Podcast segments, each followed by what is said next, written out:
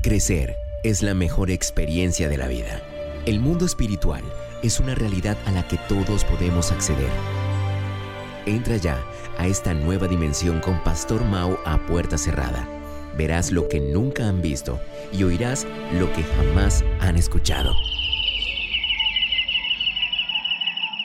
Hola, ¿qué tal? Yo soy el Pastor Mao y esto es nuestro devocional a puerta cerrada. Con todo mi corazón reciban un saludo muy especial en este día pidiéndole a Dios que por favor nos ubique en el lugar correcto, con la gente precisa, en el tiempo indicado y con la palabra oportuna, y que llene nuestro corazón de su paz, también de su dirección, para que podamos hacer su buena, perfecta y agradable voluntad de manera práctica en el día de hoy. Esta mañana me levanté pensando en que todo proceso de crecimiento y de productividad, por supuesto, tiene ciclos por cumplir. Solo es necesario detenerse por un momento y descubrir que cada árbol, cada planta tiene una manera y un tiempo de crecimiento determinado por Dios. Y aunque fueron creadas por el mismo Dios, Él em, hizo la claridad de que habían plantas distintas según su especie y a todas les dio una semilla diferente y las condiciones necesarias para que se pudieran desarrollar. Magnífico, porque imagínense lo aburrido que fuera nuestro paisaje y este mundo si todas las plantas fueran iguales. Pero resulta que no, Él es lo suficientemente creativo para crear un mundo tan especialmente bello como en el cual, como en el que vivimos.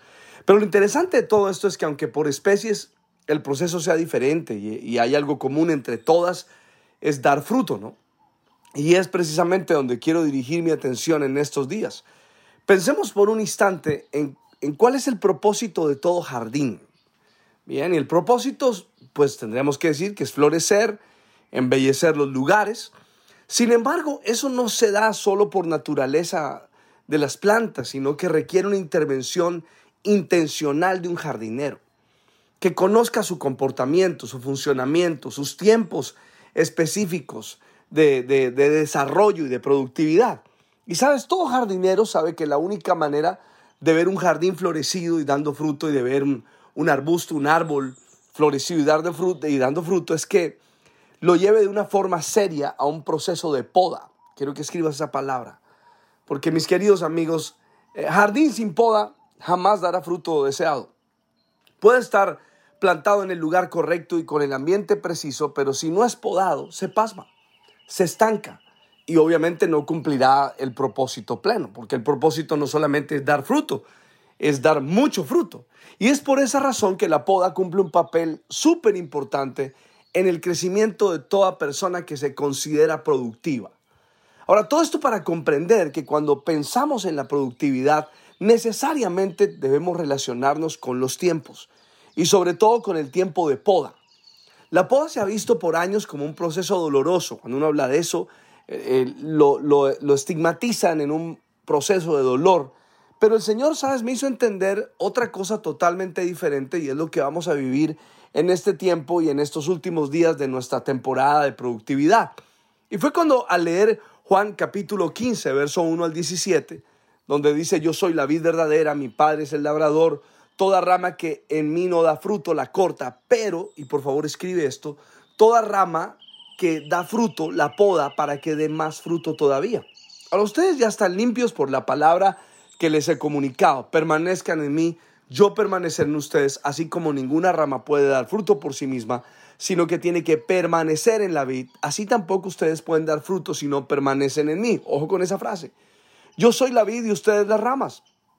El que permanece en mí, como yo en él, dará mucho fruto. Separados de mí, nada pueden hacer.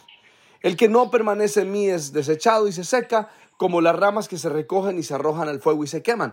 Si permanecen en mí, mis palabras permanecen en ustedes, Pidan lo que quieran y se les concederá. Mi Padre es glorificado cuando ustedes dan mucho fruto. Así muestran que son mis discípulos. Escucha que la palabra mucho fruto en este texto que, leí se repite tres veces. Así que Dios no te diseñó y te bendijo solamente para que dieras fruto, sino para que dieras mucho fruto.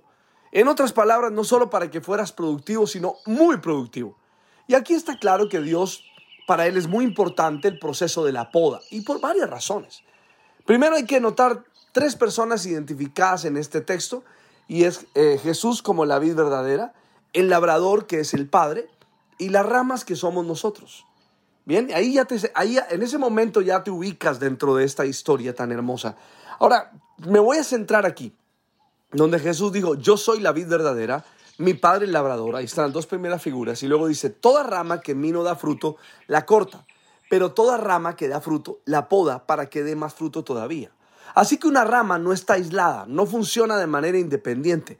Una rama no se sustenta por sí sola, no depende de ella misma. Una rama está directamente conectada con una fuente de la cual depende. Ahora imagínense que la vid a la cual estás conectada como rama es el Señor Jesús. Solo piénsalo por un instante y tu corazón se va a llenar de confianza y seguridad. Por eso he insistido profundamente en estos días que el fruto del Espíritu es, es, el resultado de una relación permanente con Él. Por esa razón podemos dar fruto. Pero sin embargo, ya hemos hablado del primer paso que fue dar fruto, en el que seguramente has dado fruto y si no has dado lo vas a dar.